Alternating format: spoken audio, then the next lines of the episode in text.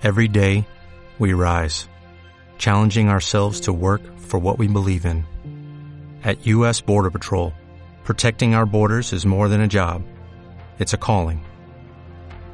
Agents answer the call, working together to keep our country and communities safe. If you're ready for a new mission, join U.S. Border Patrol and go beyond.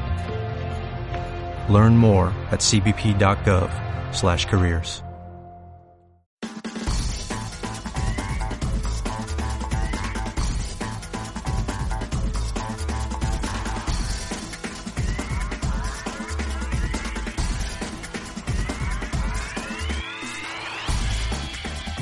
días, triadictos. Estás escuchando el episodio 50 del Triatlón de Drogas, el podcast donde hablamos de triatlón, entrenamiento, nutrición, material y todo lo relacionado con este apasionante mundo. Porque no hay nada más que guste un triatleta que hablar sobre triatlón. ¿Y quién hace posible esto? Pues Sebas Abril de hilandofino.net y un servidor Edu Vela de motivacional.es. Así que sin dar más vueltas, paso a saludar a mi colega Sebas. Buenos días, Sebas. Hola, Edu. Buenos días. ¿Qué tal? Muy bien, tío, aquí estamos, vamos a grabar el episodio 50 ya, ya tenemos 50 episodios, yo creo que hemos conseguido eh, un logro, a ver si llegamos a los 100, ¿no? Sí, sí, y además casi hemos completado 50 episodios en un año que son, un, año tiene 52 semanas, ¿no? Pues, bueno, el año lo habremos cumplido antes, ¿no? Porque hemos descansado un mesecito, eh, pero vamos, que la continuidad ha sido la nota predominante este año. Sí, la verdad es que la gente nos lo pide y, yo estoy muy contento con el podcast. Y bueno, la gente está contenta con lo que, con lo que ofrecemos, ¿no? Que yo creo que, al fin y al cabo es algo llano, claro y, bonito. Sí, y al final es lo que hemos comentado tú y yo alguna vez.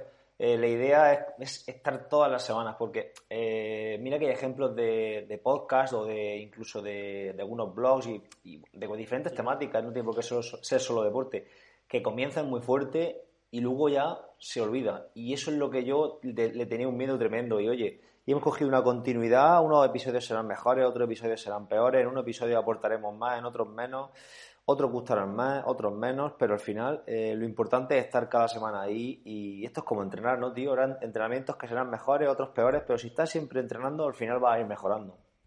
Claro, sí, claro que sí. Sí, señor, ahí lo has dado. Pues hecho, hecho, ese, hecho, ya este masaje para nuestro ego personal. ¿Cómo, ¿Cómo, he ido esta semana? Desde, que no hemos hablado apenas desde el miércoles. Bueno, bien, tío, bien. El, domingo al final hice una. Bueno, me fui con un deportista que tengo que preparar Cabo de Gata. Sí.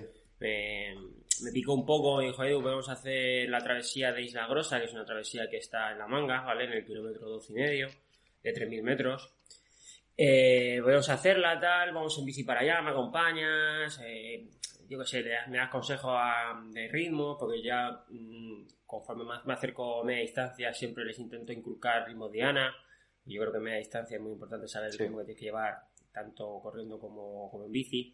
Aunque en Cabo de Gata la, la carrera a pie a ser de montaña y que no hay, no, no, no, creo, no creo que hay que establecer los ritmos de carrera por mil porque al subir y bajar mucho, porque es mucho pues yo creo que es más trabajo por pulso o por vatios en carrera.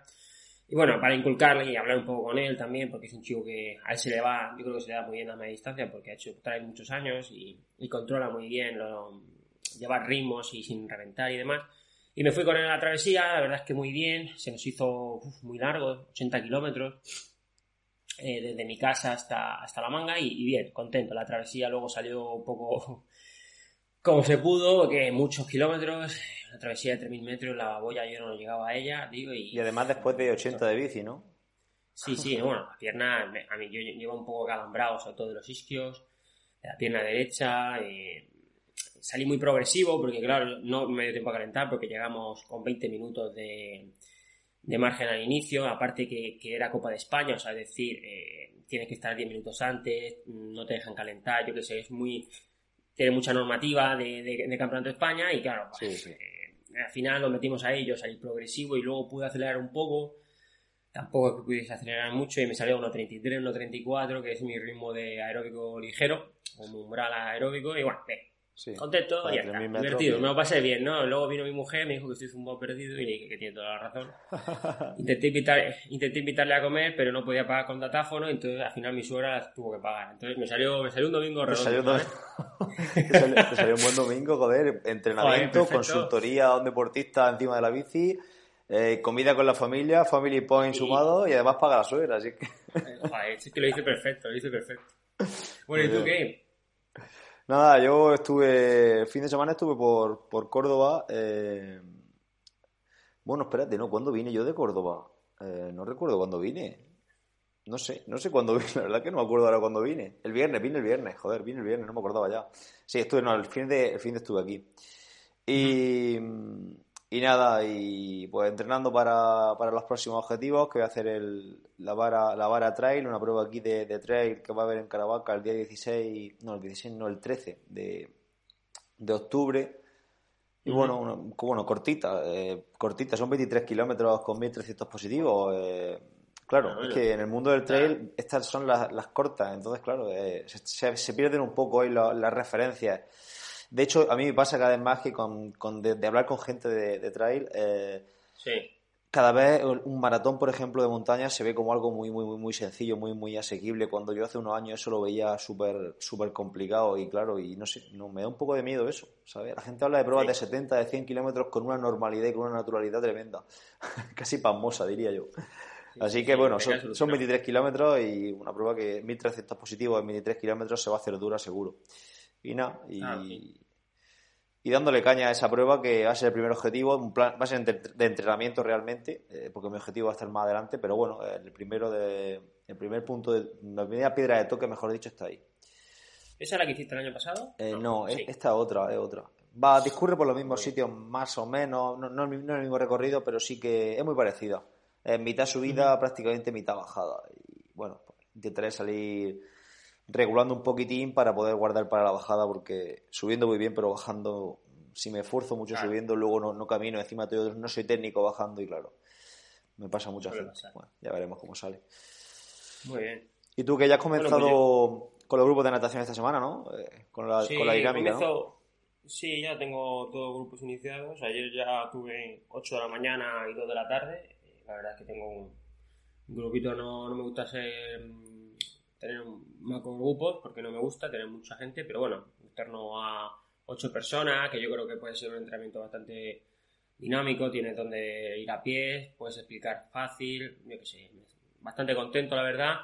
Eh, muchos son de que los llevo todo y vienen solo a nadar y conmigo y la verdad es que la verdad es que muy bien. Y bueno, y luego está la lama que voy los martes y los jueves de 3 a cuando acabemos, 4 y cuarto, 4 y hoy ya empiezo las sesiones de pista. Lo he cambiado. Tenía los miércoles el año pasado, este año lo he pasado los martes porque eh, este año quiero, quiero estar en pista sin correr. Es decir, no ir yo a sacarme los ojos con los demás, sino quiero estar ya de entrenar al 100%. Y entonces, bueno, pues esta mañana entrenaré y yo llegaré como si fuese un entrenador, pista, y me llevaré la escalera, me llevaré las, las setas, me llevaré el Terra X y bueno, y haremos un circuito para la gente que empieza, la otra gente que tengo más iniciada, que a lo mejor va a triatlón, pues haremos algo más de calidad y bueno, ahí, eh, intentando siempre individualizar, pero siempre dentro de lo que es un grupo. Bueno, Sebas, ¿cuál es el siguiente contenido que tienes para la academia? Pues estoy preparando un plan de para Dualón, para la temporada de Dualón. De hecho, está en el horno, está prácticamente que lo voy a sacar. Quiero sacarlo eh, hoy es martes, estamos grabando esto martes, pues mañana miércoles casi seguro que lo sacaré. Y bueno, una planificación para, para una temporada de dualón de 27 semanas, un ciclo de, para, un, para prepararlo durante ese tiempo. Y bueno, yo creo que va a, ser, va a estar bien porque la gente va a tener la planificación, va a tener también el plan de entrenamiento para que se lo puedan adaptar y no sé, creo que puede estar bien. A ver si a la gente le va molando y, y se apuntan para verlo. Perfecto. Y nada, y pues poco más, tío. Vamos a empezar con, con el tema de hoy. Bueno, antes de, antes de empezar con a dar el paso a nuestro invitado, em, vamos a hablar del sorteo, ¿no, tío? Sí, es verdad, estamos locos perdidos, es verdad. Eh, bueno, el sorteo lo queremos, estamos a martes, ¿no? Saldrá el, capítulo miércoles, queremos subirlo el jueves, ¿vale? O sea, mañana sería, si estamos, están escuchándolo el, el miércoles, sería para mañana jueves. Y bueno, podemos explicar si quiere en qué, en qué consiste, en cómo va a consistir. Sí. Y a partir de ahí nombramos las, las cosas que tenemos para que la gente lo sepa, ¿vale? Sí, sí, venga, pues el sorteo lo vamos a hacer en vía Facebook, a través de nuestra página de Facebook, que dejaremos el enlace en, en el post de, de este, de este episodio. Y ahí tendrán toda la información también en el, en el enlace de nuestro Facebook de Trigalón y otras drogas. Pues habrá que compartir ¿no? la publicación que dejaremos ahí con las fotos de, algunos de los regalos. No sé si las pondremos todos los regalos, las fotos de todos los regalos, pero bueno, alguna pondremos. Eh, habrá que compartir y mencionar a dos amigos en, los comentarios. Y, nada, y yo creo que es importante que el ganador lo digamos aquí en el podcast la siguiente semana, ¿no crees? Sí, sí. Siguiente semana será. Haremos el sorteo a través de la página esta de sorteo que, que hay por internet, que es muy sencilla. Lo grabaremos, como hicimos ya Sí. en el último sorteo, ¿no te acuerdas? Y, y bueno, lo grabaremos todo, subiremos el vídeo y diremos quién ha ganado aquí. Y bueno, que se ponga en contacto con nosotros para poder hacer las gestiones de sobre los sobre el material sobre- de tallaje sobre todo y, y- y por último el envío y demás cosas ¿vale? Vale. Y en cuanto a fecha límite, ¿qué fecha límite ponemos? Eh, Pues vamos a poner, yo creo, mira, yo creo que domingo, domingo, ¿no? ¿no? Que- Venga, vale. yo creo que jueves, jueves, viernes, sábado y domingo son cuatro días, domingo 12 de la noche. Venga, domingo a las 23.59. A las 12 ya no sirve. Vale, correcto. Y entonces a partir de ahí, eh, ya bueno, recopilamos todos los nombres y hacemos el sorteo para que la gente, ojalá se, lo- se lo lleve uno que lo necesite también, ¿no? Que eso también es importante. Aunque yo creo que todo el mundo necesita material. Sí, sí. Además, y, y importante que el ganador lo diremos en el podcast, que la gente escuche el episodio. Si no, Claro, claro. si no hay gente que solo va, va a ver lo del Facebook. Hay que escucharnos. Correcto. Bueno, y para, y para terminar ya, antes de dar el paso a la, al, al episodio de hoy, que tenemos una entrevista graciosa, eh, hablarnos de, del feedback que nos han dado acerca de la onda de Garmin. No sé si recuerdas que hablamos de, Sí. bueno, hablé yo que se caía, no sé qué, nadando, y creo que un chico que se llama Rubén Rojas nos ha explicado un poquito. Sí, eh. Rubén me, me escribió al correo electrónico dándome el feedback. El, el- el- el feedback. He, he juntado Facebook y feedback. El feedback. el, el- el feedback eh, que, que solicitamos, que él tiene una banda tiene una banda Garmin de la específica de, de natación y me comentó que, que cuando daba la vuelta y se impulsaba, que cuando se le, se le bajaba un poquitín, notaba que se le bajaba y cuando hacía series fuertes, que respiraba muy fuerte y cuando inflaba mucho la caja torácica, eh, también se le iba mm, aflojando un poquitín, aunque no llegaba, no llegaba a caerse. Y en cuanto a las pulsaciones, se ve que eh, va registrándolas constantemente. De hecho, en, la, en, la, en las series se ve como se ve cómo va registrando el pulso, cómo va subiendo y aparentemente parece que, que funciona decentemente, ¿sabes?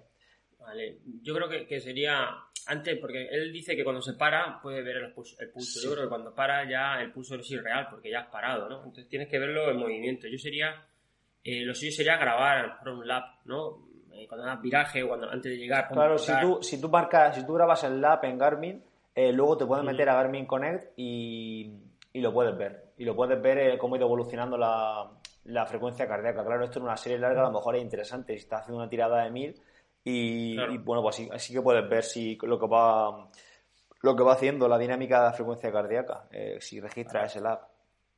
¿Vale? Vale, perfecto. Pues, pues lo tenemos en cuenta. Muchas gracias a Rubén y. Bueno, yo lo probaré porque creo que tengo por ahí la banda no Sí. la he usado. La, la- abriré la caja y me la pondré a ver. Muy bien. Pues nada, pues vamos a dar paso a la- al entrevistado al entrevistado de hoy, ¿no? Sí, a ver, a ver si les gusta, es una sorpresa y que, que tenemos preparado a ver si la gente, la gente aprende como vamos a aprender tú y yo, seguro. Sí, sí, venga, pues dejamos, damos paso a la entrevista.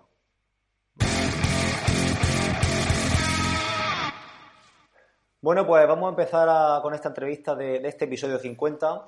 Hoy tenemos la- el gusto de tener aquí a José Antonio López, como hemos dicho anteriormente en la introducción a este episodio, eh, una entrevista especial, diferente, un programa, una idea de programa totalmente diferente a lo que venimos haciendo hasta ahora. Y nada, pues mejor que, mejor que nosotros estemos aquí hablando sobre él, pues que, que mejor que se presente, que se presente el mismo, José Antonio. Eh, buenos días, ¿qué tal? Muy buenos días, Sebas. Buenos días, Edu. Encantado de estar aquí con, con vosotros y nada, como tú dices, una, una idea un poquito diferente a lo que estabais eh, bueno, tratando, de temas que estabais tratando últimamente y vamos a intentar, bueno, que a la gente le guste y pueda aprender de, pueda aprender de ello. Exacto. Bueno, pues para que la gente se vaya ubicando, José Antonio López trabaja en una consultora de marketing y nos va a hablar pues justamente de eso, de marketing, pero relacionado con relacionado con el, con el triatlón y con, los deportes, con los deportes de resistencia, que es lo que, es lo que a nosotros nos gusta. Así que pues si quieres decirnos un poco de dónde vienes, lo que has hecho estos años para atrás y un poco tu, tu pasado para que la gente se ubique.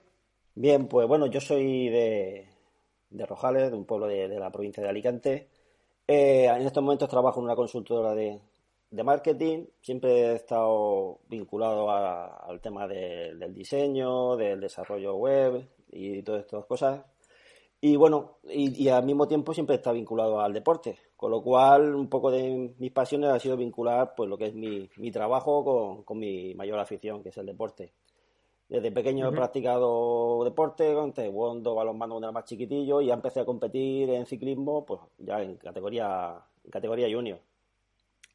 Hasta corrí en carretera, corrí en montaña, luego pasé al triatlón, que es lo que estoy practicando ahora desde el 2006, y, y al mismo tiempo que he ido practicando deportes, pues también estado un poco vinculado con, con gestiones de, de eventos deportivos, ¿no? Eh, para financiar el pequeño equipo que teníamos de mountain bike, el cual yo era el manager, pues organizábamos carreras para poder, pues eso, sacar dinero, ¿no? Entonces ya ahí ya me veía yo la tesitura de, de tratar con patrocinadores, con tratar de, a la hora de organizar eventos, y ya le iba Sí, sí, dando, intentando dar una forma a- al proyecto para que tuviese, bueno, cayese mejor a los patrocinadores y poder conseguir más de ellos, ¿no? Sí, muy bien. Pues tienes por un lado tu pasado deportivo de, de practicante de, cicli- de ciclismo y de, y de triatlón desde el 2006, luego la gestión de, de un equipo a nivel de, de manager, ¿no? De estar Sí. ahí buscando sponsors, de, de gestionar todo eso, organizar pruebas también de pruebas de mountain bike, ¿no? Y luego aparte todo eso lo, lo vinculas con tu pasión que es el, el marketing, ¿no? Es- Eh, exactamente, exactamente. Mi joder. pasión principal era lo que era el diseño. Yo empecé con el diseño, me gustaba diseñar, Sí. crear cosas, eh, eh, lo que era un poco la creatividad.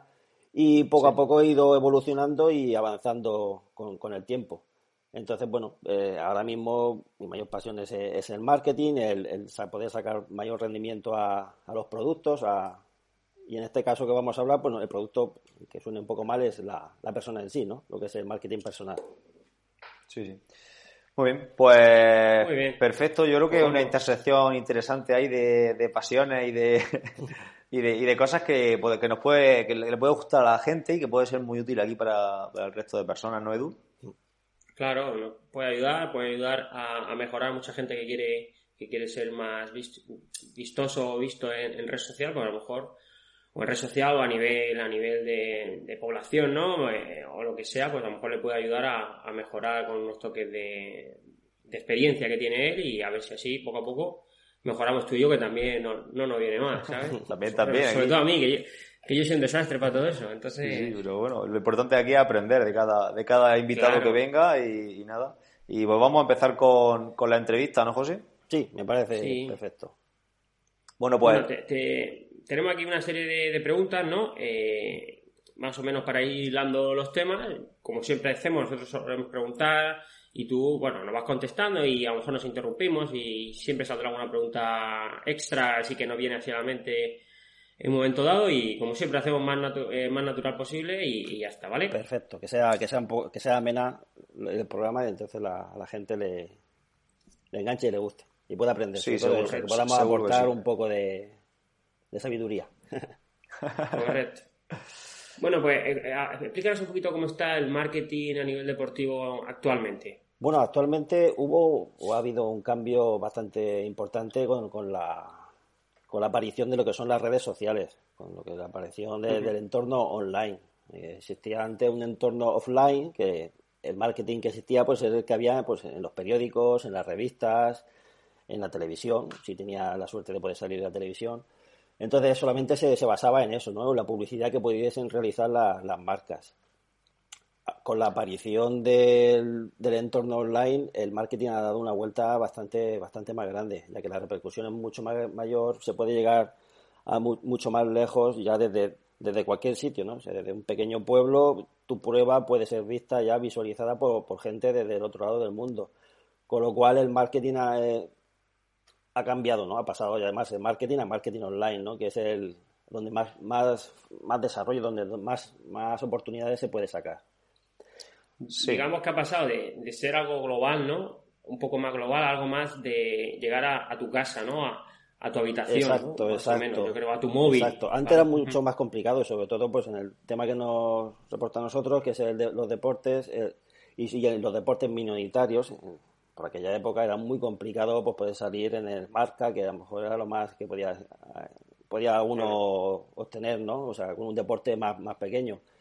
Entonces ahora sabes que, vas a tener una visualización mucho mayor. Y eso es ampliable tanto para deportistas como para pruebas deportivas, como para clubs, como para, bueno, para todo tipo de, de, toda la gente que está vinculada en el deporte. O sea, hoy en día se puede llegar mucho más lejos. Claro. Y a mí me gusta decir siempre que, hay una democratización con el, con el tema online. Se ha democratizado todo mucho, pero desde, desde el conocimiento, el tema de, de visibilidad, como, como vamos a hablar hoy, y luego también el tema de, de prestación de servicios, de determinados servicios. Al final, todo con el tema de, con el tema online se ha democratizado de una forma bestial y cualquier persona desde su casa, como estamos hablando, eh, puede llegar a, miles de personas si hace las cosas como tiene que hacerlas, ¿verdad? Exacto, exacto. O sea, la, herramienta la, la, tenemos en nuestras manos, ¿no? La tenemos en el móvil, la tenemos en nuestros pequeños ordenadores y al final es mucho más fácil. Antes tendrías que ir a una radio, o tendrías que ir a la televisión, o tendrías que ir a un periódico, poner ahí un anuncio que te costaba y siguen costando un dineral poner un anuncio en un periódico. Hoy en día, a la hora de, llegar, solamente con una buena campaña de marketing, puedes llegar a mucha más gente que puede llegar a ese periódico, o sea, de, tirada local o de tirada nacional. Con lo cual, entre comillas, es más sencillo. Entre comillas solamente porque también tiene un proceso y tiene una serie de cosas que hay que realizarlas de, de una, manera correcta. Correcto. Vale, muy bien. Bueno, pues siguiendo un poquito con el hilo de la entrevista, eh, ¿podrías poner algunos ejemplos de deportistas? Eh, aunque seguro que mucha gente ya se le viene a la cabeza el típico deportista anuncio, pero bueno, unos ejemplos así a nivel más global, aunque no sean relacionados con el triatlón, y luego algunos ejemplos a nivel de deportistas de resistencia que sean como unos iconos o como eh, o como ejemplos para el resto de personas que no tienen por qué ser tampoco deportistas de, muy alto rendimiento, no sé si me explico, simplemente pues gente que sea un referente a nivel de marketing dentro de redes sociales y, en, el mundo online. Exacto, porque dentro de las herramientas que tenemos hoy en día tampoco es necesario tener, como tú dices, unos, unos grandes rendimientos, unos grandes resultados.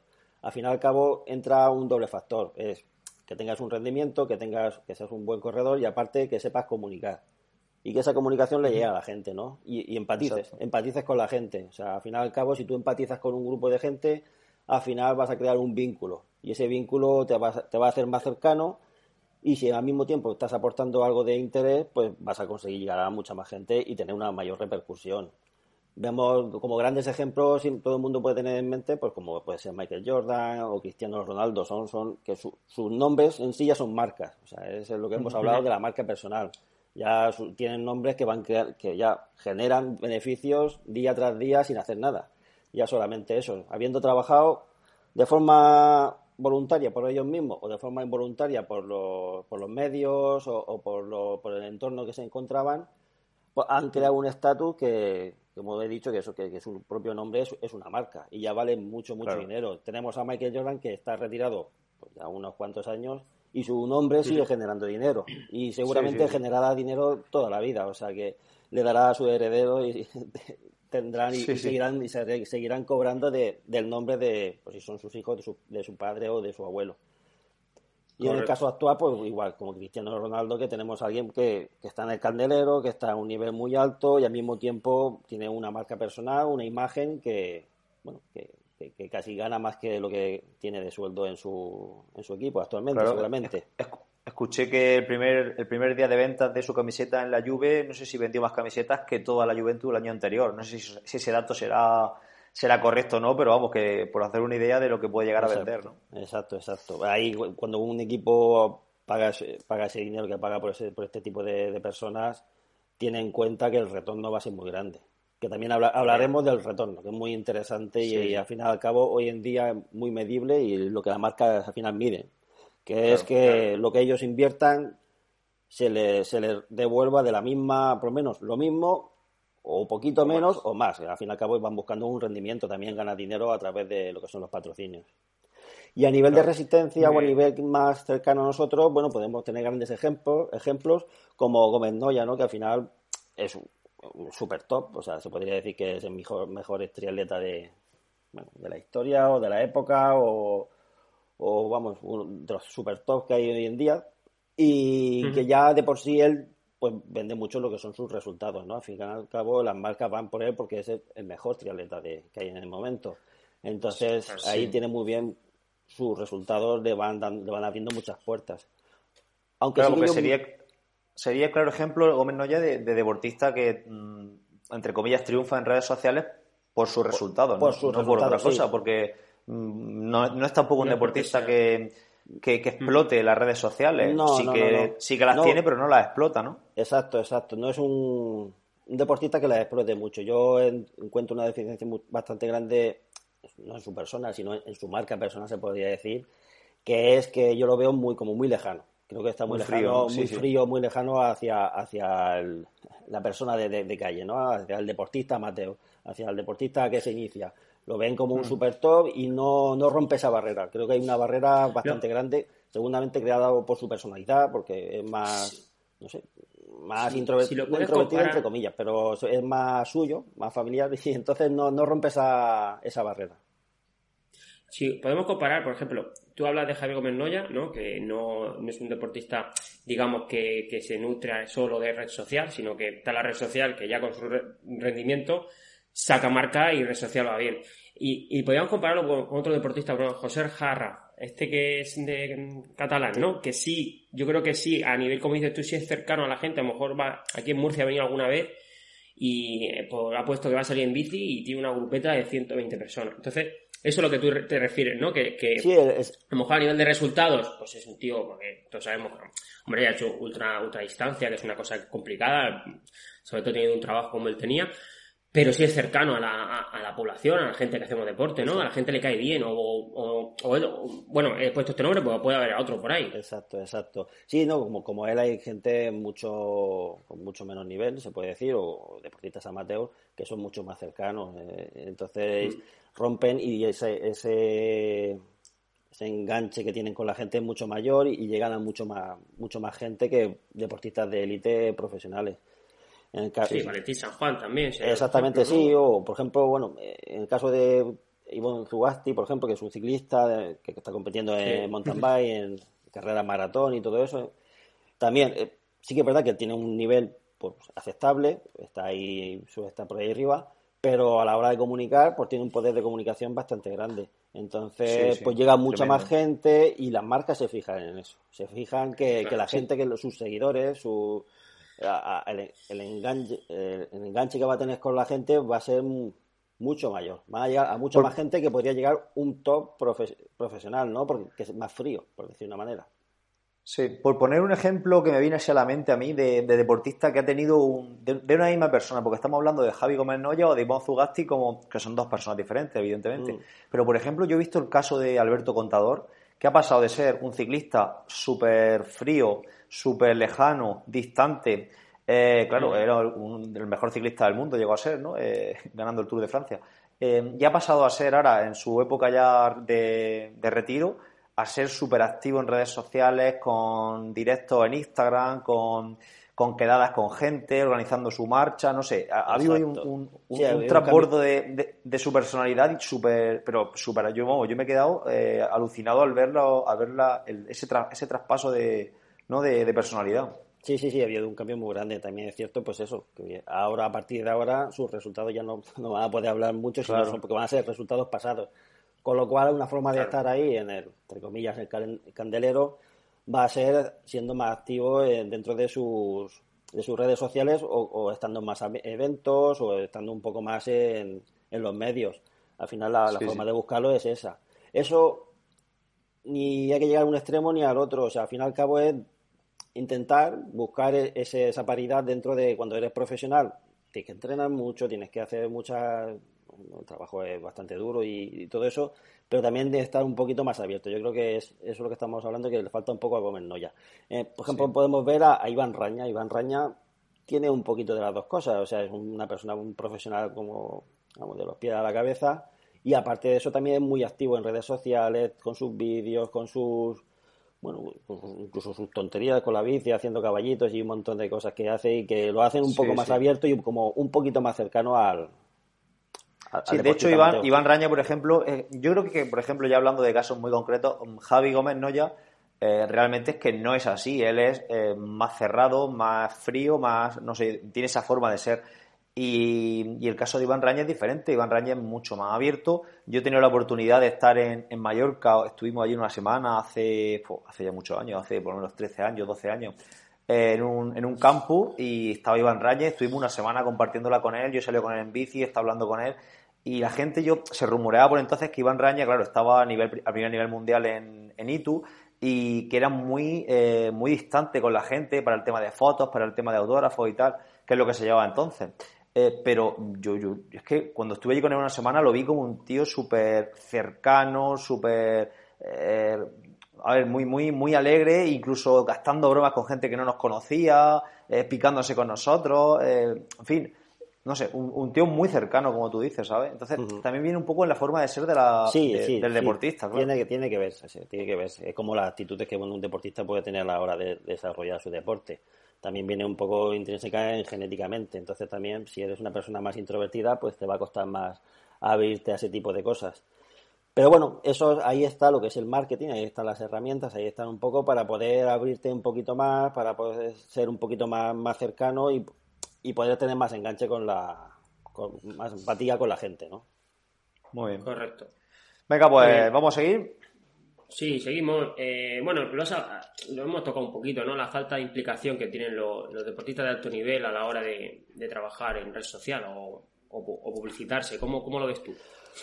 Pues hoy en día el problema que mayor problema que veo yo, no en todos los casos, pero en la mayoría de casos es la falta de, de tener un plan, de tener una estrategia. Al fin y al cabo, hoy en día, pues una serie de marcas te patrocinan. Pues, hoy en día en el triatlón, vamos a hablar del triatlón, pues está, que si te patrocina la marca de neopreno, que si te patrocina la marca de bici, de casco, zapatillas, las los deportivos para correr, las zapatillas de correr, la ropa de entreno, la ropa tal. Y, y falta lo que es una falta de, de, estructura o de planteamiento, porque al final luego pues te saca la típica foto cuando vas con el bañador, te saca la típica foto cuando vas con la bici, te saca la típica foto de dejar el material preparado del día anterior a la competición, la foto de competición, pero no hay, un, no hay como una estructura, no como un planteamiento, no hay como una especie de, de aportar algo más. Que sí, la típica foto, pero la foto de la bici también la tienes en el catálogo y seguramente será mucha más calidad y, la verás con más detalle.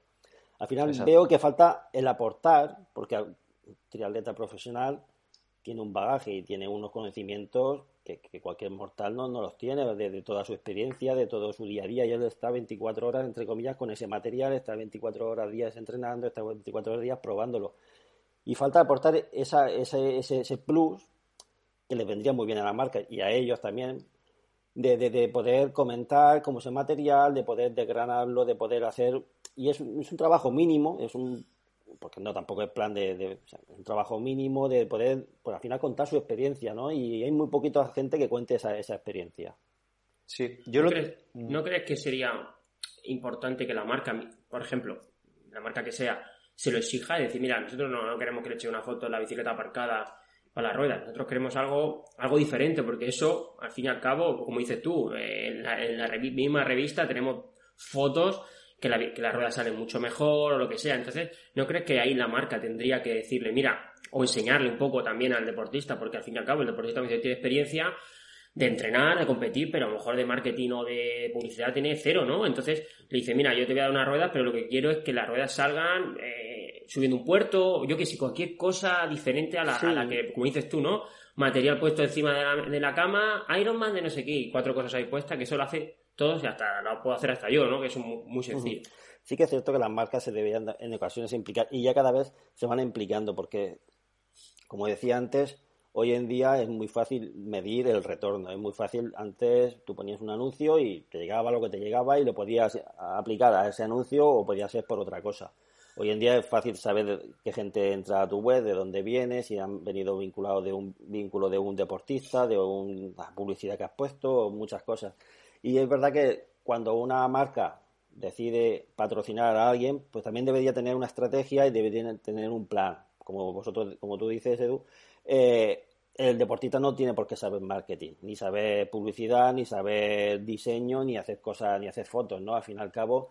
Entonces tiene que haber una pequeña estrategia. Si la marca te la da, es mucho, mucho adelantado y al, final va a ser beneficioso para, para los dos. Pero no todas las marcas trabajan así, por lo que visualizamos en las redes, no sabemos cómo trabaja la gente dentro de su casa, pero por lo que estábamos viendo, muy poca gente hace esa review, muy poca gente aporta ese plus que sería muy beneficioso. En el caso, por ejemplo, que hablamos de anteriormente de Ivonne Zugasti, que es un, es un corredor, eh, puede decir, élite o amateur alto, que está ahí, a él sí que se, yo creo sí que sí, que se le exige, sí que se le da, le da mucha más vuelta al material, sí que es la marca le da medios cuando va a las carreras para grabar, para salir los vídeos de es muy marquista se podría decir, ¿no? Entonces ahí sí que hay una estrategia y sí que hay un, un, plan, ¿no?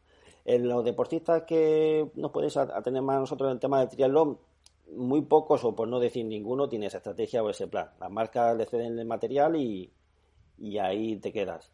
Y eso para mí es como se suele decir, pues pan para hoy, para hoy y llame para mañana. Para Al final al cabo tú vas a salir con la foto, pero no vas a aportarles nada a ellos, entonces al año siguiente pues verán que a lo mejor no les interesa porque, porque no le ha aportado, porque el retorno ha sido mínimo o porque las fotos que has hecho no eran buenas o porque tú no tienes seguidores. Entonces es ahí donde el deportista pues tiene que implicarse un poquito, igual que se implica con el entrenamiento, con la alimentación, con el descanso, con el masaje, pues es una vuelta de tuerca más que tiene que dar para que esos patrocinadores confíen en él o otros patrocinadores nuevos vayan viniendo y, tenga ese tema resuelto porque estamos hablando que es un deporte caro, no solamente ya ir a, un triatlón, a un triatlón ya te cuesta un dinero y el material pues te cuesta mucho más dinero, o sea que al fin y al cabo creo que es una vuelta de tuerca que si no te la ofrecen las marcas, pues por ello no tienes que olvidarte de ellos, o sea, tú, tú eres el que tienes que, Claro, porque eh, no, no, olvidemos que estamos hablando de deportistas de alto nivel, que además de pagarse el material, lo que quieren es vivir de esto. Exacto. Y mm, claro, y yo eh, poniendo un ejemplo aquí ya de nuevo muy concreto de triatlón, el otro día lo hablé en, mi podcast diario, el, caso de, Lionel Sanders. Eh, ha puesto un entrenamiento para el Ironman de, de Hawái, muy bien grabado, con muy buena edición. Pues es que se nota que no sé si tendrá detrás algún, algún profesional eh, del tema de, la comunicación, llevándole el guion de los vídeos. Bueno, eh, no sé si lo has visto, José. lo has visto, ¿no? Eh, un vídeo de, cerca de, la, de, cómo va a plantear Hawái, un entrenamiento que hizo de ritmo de prueba en, con situaciones similares allí en, su casa, o supongo que será cerca de su casa. No sé, ¿qué opinas de ese tipo de estrategia? Yo creo que va a ser lo que se va a llevar a partir de ahora, ¿eh? Es que a partir de ahora, pues como decíamos, va, va a premiar ese plus, porque cada vez hay más deportistas, no engañemos, no es que estemos faltos de deportistas, cada vez hay más deportistas y tener una comunicación tan global, pues una marca española puede patrocinar un deportista australiano, un deportista japonés, un deportista americano, con lo cual los deportistas españoles no solamente compiten contra ellos mismos, están, están compitiendo contra todo el mundo a la hora de solicitar el patrocinio de una marca. Con lo cual, toda esa vuelta de rosca que, hablábamos, pues si le das en vez de darle una vuelta, le das dos vueltas y te tienes un, equipo de edición, inviertes en un principio un poco de dinero a la hora de realizar ese tipo de vídeos, ese tipo de contenido, pues claro. pero es que a mí lo que me choca de, ese vídeo es que eh, Sanders no necesita eso realmente. Es que, es que, es que el año pasado no se hizo segundo en Hawái, es que es un deportista que ya de por sí no le hace falta venderse de esa forma pero lo hace.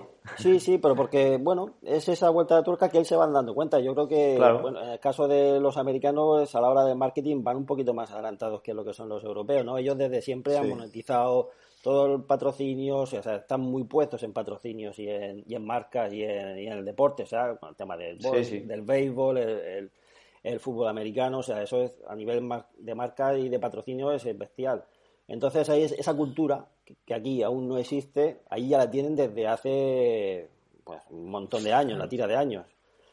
Entonces ellos ven que va a ser necesario porque un mal año lo puede tener cualquiera. Una lesión, un cualquier cosa que, que, se te junten dos años malos, puedes tenerlo por, por varias lesiones y más ellos que están siempre compitiendo al límite y, llegando al límite de sus posibilidades, ¿no? Físicas y deportivas, con lo cual puedes tener un mal año que las marcas dejen de confiar en ti. Pero si tú tienes una comunidad detrás que te respalda diciendo, mira, es que a mí yo hago cuando tengo, estoy con una marca, hago este tipo de vídeos, hago este tipo de contenido y tengo tantas visualizaciones y llego a tanta gente. Con lo cual las marcas dirán, bueno, pues tú estás lesionado, pero a mí me interesa que aún te sigan viendo conmigo. Claro, eso... Podemos decir que igual que los deportistas de alto nivel eh, tienen entrenadores, tendrían que tener un, marketing, una persona como tú, ¿no? Para poder llevarle eh, ese tipo de, de, de, pautas o de zonas que ellos no controlan, ¿no? Es decir, si yo no entreno, a mí me entrena Pepito los palotes y tengo este tipo de marca y yo no sé venderlo, pues tendré que contratar a alguien que me ayude a vender ese tipo, ¿no? Que es lo que ha hecho Sanders, ¿no? Supuestamente. Entonces, yo creo que sería lo más lo, yo creo que es, ¿no? A nivel, a nivel de Al final, como tú dices, es, es una pequeña inversión que va a tener un gran retorno. Con lo cual, lo que tú inviertas va a venir multiplicado por, por bastante, ¿no? Al final, si tú tienes una buena estrategia, y aparte que te vas a desmascar de los demás. O sea, vamos a tener casos, o hay casos de, de, de, triatletas de no muy alto nivel, o sea, o no haciendo los top, y que tienen un montón de patrocinadores más que gente que está corriendo Copas del Mundo. Claro. ¿Pero por qué? Porque comunican mucho más, o sea, llegan a mucha más gente, y al final la marca lo que quiere, pues no nos engañemos, es vender. O sea, habrá marcas que será el de tu tío, o el de tu pueblo que te da dinero o te da algo porque por compromiso o por colaborar contigo, pero las marcas top lo que quieren es vender. Y si te dejan una bici, quiere que esa bici se venda mucho ese año. Entonces, es lo que interesante es eso, o sea, que el retorno sea beneficioso para la marca y en su caso también va a ser para el deportista. Exacto. Muy bien. Vale, bueno, pues ya hemos hablado un poco de, de lo que es el deportista de alto nivel a nivel de marketing y ahora pues por ir por ir tocando diferentes temas, vamos a comentar ese, misma, ese mismo caso en deportistas amateur, luego podemos ver también un poco para entrenadores, para pruebas. Eh, y bueno, y todo esto son temas que realmente los vamos a tocar por encima porque podemos dedicar en un, futuro, si a la gente le mola todo este tema, podemos dedicar episodios completos al marketing para deportistas amateur, al marketing para entrenadores y dan para mucho, dan para mucho cada uno de estos temas. Entonces, pues bueno, vamos a, a ir hablando un poquitín de ellos, dando unas pinceladas de cada uno. Y para comenzar con esto, pues ya lo hemos también comentado. Si es que al final vamos hablando y vamos, vamos va salpicando todo. todo sí, exactamente. un poquito de todo. Claro, el, lo has comentado. El, deportista de alto rendimiento eh, se preocupa de rendir, pero también debería preocuparse de, su imagen a nivel a nivel mediática y el deportista amateur cómo enfoca este, este tema, esta, esta, esta causística. Bueno, pues aquí hablamos de un deportista que es amateur, que, en un principio es o tiene la, la idea o el pensamiento de, de progresar ser un deportista profesional o es solamente para, para, financiarse lo que es su, su, su, su, deporte, ¿no? sus pruebas, su material y todo eso. Y al final, como digo, eh, seas pro o seas amateur, si tienes un bagaje, pues tienes una experiencia. Y si cuentas tu experiencia, pues puedes llegar, puedes llegar muy lejos. Podemos ver el caso, por ejemplo, de, que de, bueno, de para mí una deportista amateur todavía, y es porque está en época de, junior, que es Andrea López, que es una deportista catalana, que yo recuerdo haber tropezado con su blog cuando ella era infantil, vamos, era un, un, bebé, que ha un bebé que empezaba a nadar, muy niña, ¿no? Entonces, yo, yo hoy en día, siendo un, una triatleta junior, cuenta con un montón de patrocinadores, ¿no? Tipo GES, Sailfish, con Cervelo, con Sun Beach, que es el centro este deportivo turístico que hay en, en, Lanzarote. O sea, para mí eso es un caos. Y ella solamente lo que hizo en su día era crear un blog y donde contaba su experiencia y su pasión por el, por el deporte, ¿no? Por el triatlón, por la natación, por lo que iba haciendo cada fin de semana o cada entrenamiento. ¿Qué ha pasado? Que las marcas o alguien en concreto ha visto que que tenía seguimiento, que tenía que la gente le había cogido, bueno, cariño y que contaba con pasión lo que, lo que iba haciendo, ya, ya empezaba a contar con ella, ¿no? Una persona de, pues de 14, 15 años o 16 años que puede tener ahora. Sí, sí. me acabo de meter a su, blog para echarle un vistacillo. Sí. Joder. Tiene sponsor la, la chiquilla.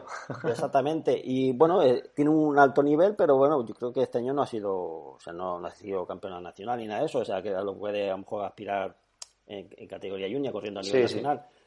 Entonces, pero, y seguramente la campeona nacional no tendrá tantos patrocinadores como, como puede tener ella.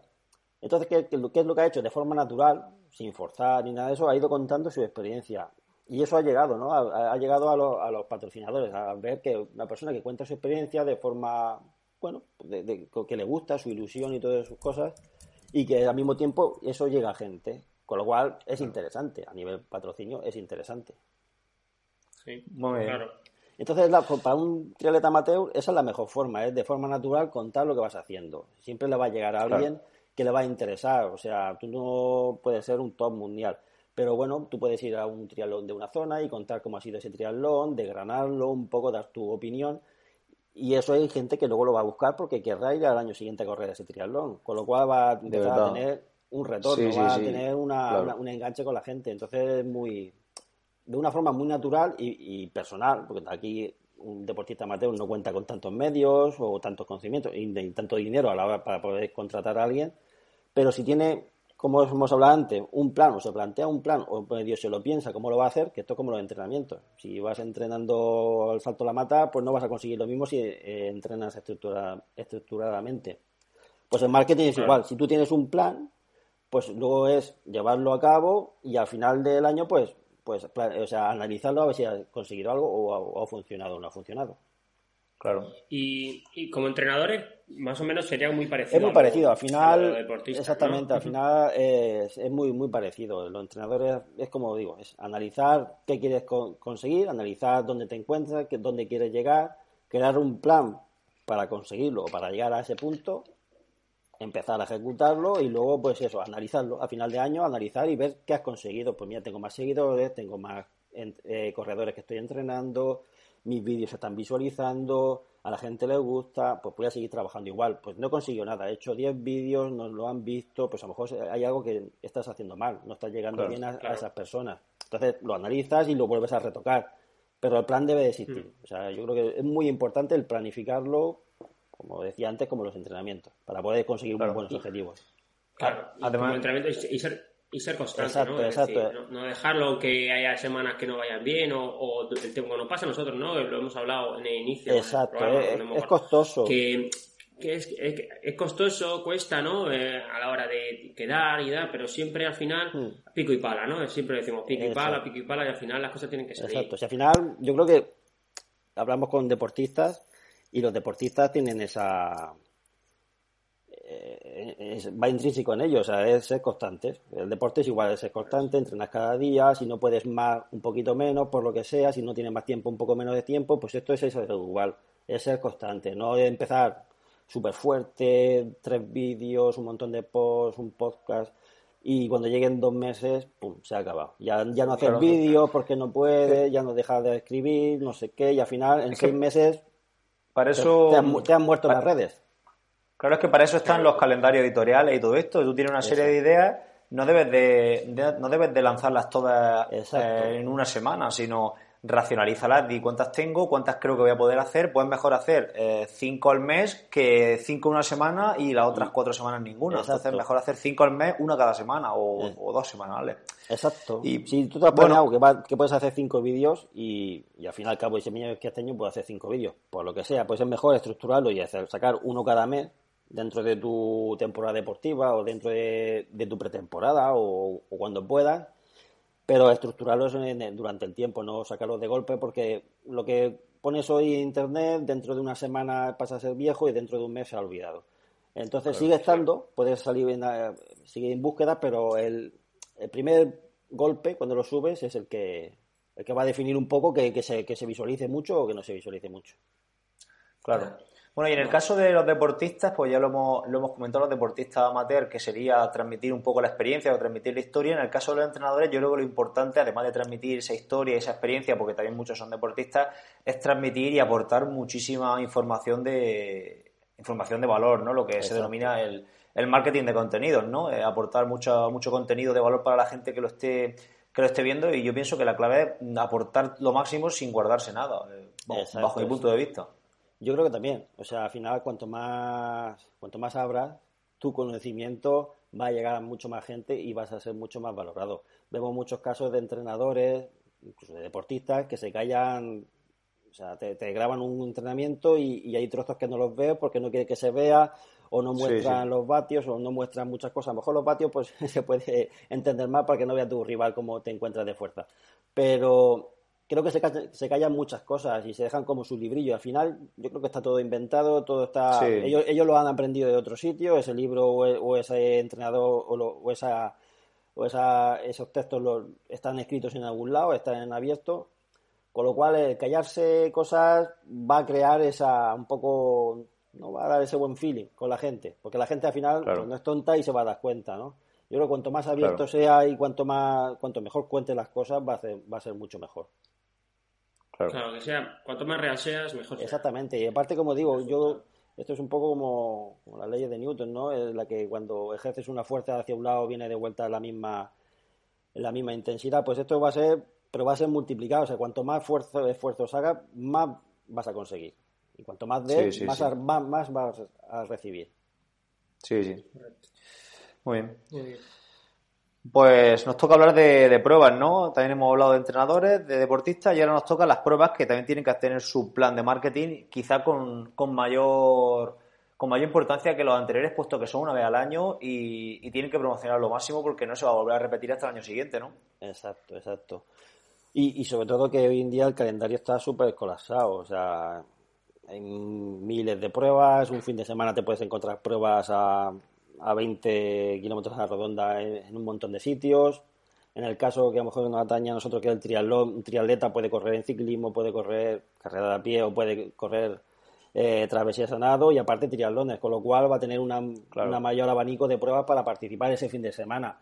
Entonces hay que desmarcarse un poquito. Primero y esencial es el trato que tengas con el, con el corredor el trato, la prueba en sí, o sea, una prueba bien organizada va a atraer a mucha gente porque mejor marketing también es cierto que es el boca a boca. Pero al mismo, al mismo tiempo se puede, se puede mejorar tanto lo que es la prueba y tanto lo que es el marketing para tener una mayor visualización. Se pueden hacer muchas cosas para tener mayor visualización, llegar a mucho más gente, porque la gente hoy en día está dispuesta está dispuesta a eso, a viajar o a, desplazarse para ir a competir a, pruebas. No solamente son las que te pillan cerca a tiro de, piedra. Claro, y, ahí pues, la, publicidad online es clave en, las pruebas, la publicidad a través de Facebook, incluso a través de, canales de YouTube, de las experiencias que hemos comentado antes, ¿no? De, los deportistas, todo eso al final va a ser eh, va a ser la clave para que al año siguiente eh, pues que la gente ve, que la gente vaya, Exacto, exacto. O sea que eh, ese tipo de cosas, primero tienes que conseguir llegar a la mayor a la mayor a mayor personas posible, ¿no? Llegar cuanto más gente. Hoy tenemos las herramientas, como tú decías, pues tenemos la publicidad en Facebook, publicidad en Google, publicidad en los medios digitales, que son los que más se consumen. Entonces puede llegar a mucha más gente que se llegaba anteriormente, que salías en el calendario de la federación o, una, o las publicaciones y poco más. Hoy es muy fácil llegar a mucha gente. Luego, una vez que has atraído a esa gente con, con un buen recorrido o con una buena prueba, pues tienes que, como se llama dentro del marketing, lo que es el deleite. O sea, esa gente se tiene que ir ah, contenta. Se tiene que ir contenta de, esa prueba. recomendándote, ¿no? Recomendándote. Exactamente, que ellos luego sean los que te van a vender la prueba. O sea, es el marketing más, entre comillas, más barato. O sea, si tú haces una buena prueba, esa gente te va a vender y te va a vender gratuitamente. O sea, que al final es un, como se llama un win-to-win. O sea, tú ganas y ellos van a ganar porque van, van a quedarse a gusto. Eh, es decir, va a venir él el año siguiente más Exactamente, dos más, exactamente. Y eso se trabaja a nivel organizativo. Pero luego también hay otras cosas que puedes realizar, ¿no? Como pues hoy en día se valoran cosas, se valoran que la prueba tenga sus fotos, porque a la gente le gusta luego descargarse sus fotos, esas fotos pueden ir con la marca de, la prueba, o sea, son cositas que vemos que se pueden en ocasiones mejorar porque se ven deficiencias, que la foto la van colgando gente fuera, pero no la juega la marca, no tiene la marca, con lo cual no sabes quién, si tú ves esa foto, no sabes exactamente cómo, de dónde son o de qué pruebas son, si no, no has ido tú a participar. Eh, se pueden realizar muchos sorteos al final de, de prueba y luego también que la prueba no acaba ese día. La prueba no finaliza el día de la prueba. O sea, no termina la prueba, recogemos los hierros y, nos vamos y hasta el año que viene.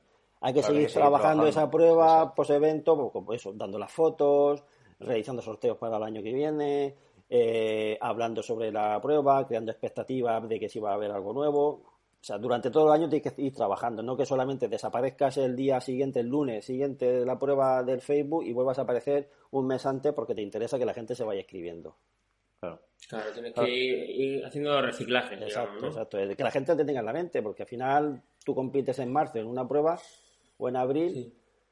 Y si ya no te acuerdas hasta febrero siguiente, pues a lo mejor no te acuerdas ni que tenías que escribirte con tiempo. O sea, al final, si no te lo recuerdan con tiempo, porque luego el deportista se planifica a lo mejor en septiembre o en octubre se planifica la temporada que viene. Entonces, tienes que estar en la mente de esa persona para que vuelva otra vez, que sí que a lo mejor lo has hecho muy bien en la prueba. Pero bueno, al final tú tienes que estar ahí un poco recordándoselo, porque si no se lo recuerdas tú, se lo va a recordar otro, y a lo mejor ahí en vez de ir a tu prueba, de otra. Y el, el ejemplo aquí más destacado eh, sería pues el ejemplo de Iron Man, ¿no? Que la gente llega hasta tatuarse la M de Iron Man eh, en el gemelo.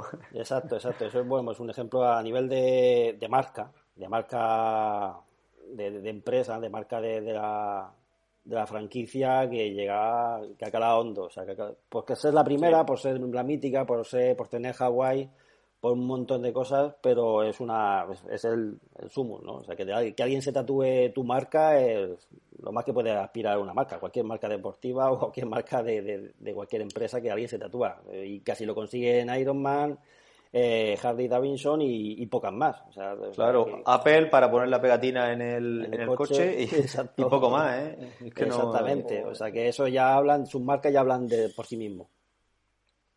Muy bien. Bueno, y para ir quitando el primer episodio acerca del marketing, eh, tenemos aquí puesto lo de la moda nueva de, bueno, de comprar seguidores, ¿no? Ahí, sí. No sé cómo, yo eso soy un poco... Pues en un principio, bueno, cuando las redes sociales se, pusieron de moda y empezaron la gente a trabajarlas y eran su filón y mucha gente llegaba con el, con el dossier bajo el brazo y decía, pues mira, yo soy, he conseguido ganar la prueba de mi pueblo, he conseguido ganar dos pruebas más, he sido, he sido el décimo en España, o soy campeón de España en mi grupo de edad, y tengo 200.000 fans en mi, en mi página de Facebook. Bueno, ¿Cómo que tienes 200.000 personas? Sí, sí, tengo 200.000 personas. Ah, pues nos interesa. Eso al principio era, cuanto más fans, mucho mejor. Cuanto más seguidores, mucho mejor. Lo que pasa es que la, la, como se suele decir, la policía no es tonta, y poco a poco se han ido dando cuenta a la gente que por no tener más gente es mucho mejor. Que no por tener más seguidores vas a llegar a más gente. Sobre todo, por ejemplo, porque vemos que en Facebook las páginas de, de empresa, la fanpage, eh, llegan al 10 o al 15% de los seguidores. O sea que porque tú tengas 200.000 personas no vas a llegar a las 200.000 personas. O sea, cuando haces una publicación llegan a un 10 o un 15% y cada vez lo vas bajando un poquito más. O sea que si tú no interactúas con la marca, no te va, al final te va a dejar de, de mostrártelo incluso porque sea claro y, luego los, casos como te has comentado de, en Instagram sobre todo de compra de, de compra de, de leads de seguidores no de están, yo vi un programa en la tele y están es muy barato por 400 500 600 euros te puede te puede hacer un, un, arsenal de robots que te bastan ahí, que los tiene ahí de seguidores. Pero claro eh, si tienes 100.000 seguidores en Instagram, por ejemplo, y luego en cada publicación tuya tienes 50 me gusta y cero comentarios, pues al final hay, hay algo que falla, ¿no? En, ese caso. Exacto, hay algo que falla. Entonces las marcas han empezado a interpretar eso y ya darse cuenta que lo que es interesante que tengas un retorno de la gente, que la gente interactúe, que la gente le dé me gusta en, su caso o que comente, ¿no? O sea, por eso se, se trabaja mucho dentro de los planteamientos de marketing el realizar publicaciones para que la gente comente, oye, ¿qué os parece esto? ¿Y qué os parecería si hiciese cualquier cosa para que, para que haya un retorno, ¿no? Para que haya una implicación, que tengas, como se llama, una comunidad detrás de ti. Si tú tienes una comunidad, la comunidad interactúa contigo, pues tú vas a llegar a esa gente y, de mejor manera. Y las marcas se han dado cuenta de eso, que no por tener muchos más fans. Hay, yo hay veces que me pongo a ver las marcas, por ejemplo, Nike, eh, Adidas y todo eso, que siguen muchos, a mucha gente de tendencia, que se, da de, patrocinar a gente de tendencia más que a, altos deportistas y todo eso. ¿Y qué es la diferencia que hay? Pues a lo mejor hay ese retorno, esa, esa comunidad que tiene esa gente que, que cuando ponen una foto tienen miles de me gusta y miles de comentarios. Y claro, y luego les cuesta menos, les cuesta menos que patrocinar a, a un deportista de alto rendimiento. Exactamente, porque esa gente se dedica a eso. se puede decir que son profesionales de, del marketing online y son profesionales de la marca personal y de venderse a ellos mismos. Entonces tienen una comunidad que luego daba igual que lleven Adidas, que lleven Nike o que el chándal sea de Puma o cualquier cosa. La comunidad responde cada vez que dicen algo, la comunidad les gusta lo que hace, la comunidad los siguen a los eventos y eso, Claro, lo, que buscan- incluso- y eso es lo que buscan eh, las marcas. Incluso tienen su código, su cupón de descuento de la marca para que la gente lo pueda incluir y encima de todo la marca cada vez también va- está vendiendo directamente con esa persona. Exacto, exacto. Es, es una tendencia, Bueno, el muy tema bien. de los cupones Sí, de sí. descuento y todo eso. Yo como siempre digo, un- en el caso que nos atañe, o sea, un deportista no, no es un comercial, no tiene que ir a vender la marca, no tiene que ir a vender bicicleta y decir, mira, esta vale tanto, te la vendo, te la vendo, no, o sea, no tiene que ir, tiene que ir a contar y a transmitir su experiencia. Y eso, y una cosa va a llevar a la otra. Claro. Y es la, la, Claro. la forma más natural de, de realizarlo. Claro. Pues sobre, sobre todas estas cositas podemos ir hablando en un futuro, hablar de marca personal en, depor- en- en deportistas o en- incluso en entrenadores. Marca, bueno, marca personal en pruebas tampoco no, no, no tiene mucho sentido, ¿no? Sino, pero bueno, sí la imagen de lo que es la prueba, ¿no? Exacto. Cómo hacer un plan de marketing, cómo, cómo escribir en redes sociales o cómo eh, planificar esa- esas Sí. acciones en redes sociales, cómo buscar patrocinadores, no sé. Hay muchísimos temas que podemos ir viendo en un futuro, en episodios futuros, y nada, y pues dejamos un poco abierta la puerta aquí a la gente para que nos comente qué le ha parecido este episodio, eh, que nos den ideas, si les gusta, sobre qué podemos enfocarnos eh, más adelante con mayor, con mayor interés, ¿no? No sé, pues un poco dejar a la gente también que nos comente y que, y que nos diga lo que, lo que más, lo que más quieren encontrar. Exactamente, la, el interés o algo lo que quieran saber sobre ello, ¿no? Al final podemos, si podemos aportar ese granito de arena a esa gente, ¿no? Que, que está interesada o que eh, ahora entramos en una época que es la de la búsqueda de patrocinadores para el año que viene, ¿no? Ahora septiembre, Claro. octubre es el año de empezar, de- el momento de, de moverse a cerrar los que tienes este que has tenido este año o si tienes que empezar a buscar para el año que viene para tus proyectos, ¿no? Entonces es, una buena época para empezar a trabajarlo correctamente este, este proceso. Muy bien. Bueno, pues José, pues... Bueno, pues yo creo que. Sí, sí, sigue Edu. Nada, nada, iba a, a darle las gracias ya. Yo creo que hemos, llevamos, creo que casi 50 minutos de, de episodio. Yo creo que está bastante bien para ser el primero. Y bueno, como dices tú, Sebas, que la gente nos, nos comente. Y bueno, así hay que puntualizar algún aspecto que la gente o los espectadores o los que nos escuchan quieren, quieren oírlo, pues nos lo dicen y, y ningún problema. Perfecto, pues, pues sí, pues agradecerle a José Antonio su predisposición para estar ahí con nosotros esta mañana, de buena mañana, nunca mejor dicho, porque son, son las siete y media de la mañana y ya hemos grabado, ya hemos grabado el episodio. Y nada, José, pues muchísimas gracias y espero que, que en un futuro estemos otra vez por aquí hablando, ¿vale? Gracias a vosotros y bueno, a mí me encantaría volver otra vez y a ver si tenemos un buen Sí. feedback de la gente y, Sí, y la sí. gente le parece interesante todo esto. Sí, sí. Muy bien. Dinos, di- Perfecto, dinos tu, tu página web, redes sociales, para por si alguien quiere ponerse en contacto contigo para, Pues eh, para contactar sobre estos temas. como se suele decir, eh, en casa de herrero, cuchillo de palo. Pero estoy en ello, estoy trabajando en un pequeño proyecto para, para próximamente enfocado a esto, al, al marketing de, de deportistas, a la hora de, de ofrecer tanto mis servicios como un poco los conocimientos Sí. mínimos para poder que una persona se lo pueda realizar por sí mismo. Eh, Vale. el- puedo puedo decir un poco lo del nombre, se va a llamar T3 Sí. eh, Sport Marketing. Y, y bueno, y poco a poco, si en los próximos episodios yo creo que ya tendré muchas más cosas y os, le- os podré decir exactamente dónde pueden encontrarme y, y qué, qué- qué es lo que vamos a tener. Muy bien. Perfecto, como vas a volver, pues perfecto. Bueno, Así ya José. tenemos- ya tienes otra cosa que decir Exacto. para el próximo episodio. Muchísimas gracias por, por estar aquí y nos vemos pronto, ¿vale? Muchas gracias a vosotros. Hasta luego. Venga, un saludo. Un saludo.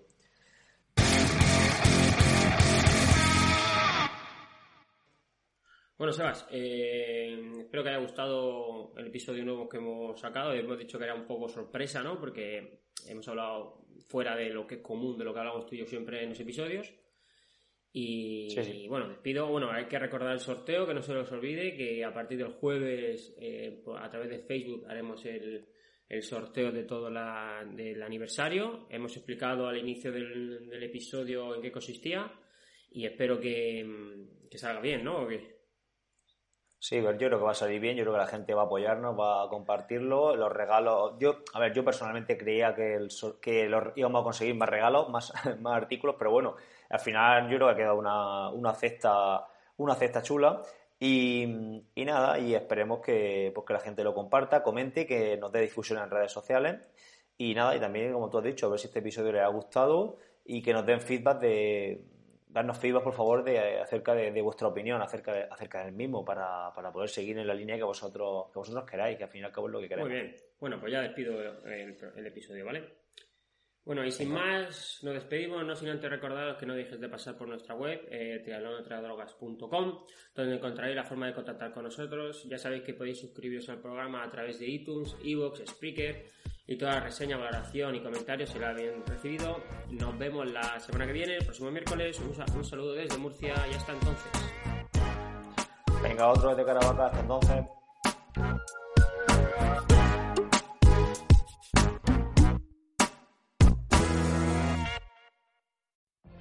What if you could have a career where the opportunities are as vast as our nation, where it's not about mission statements, but a shared mission?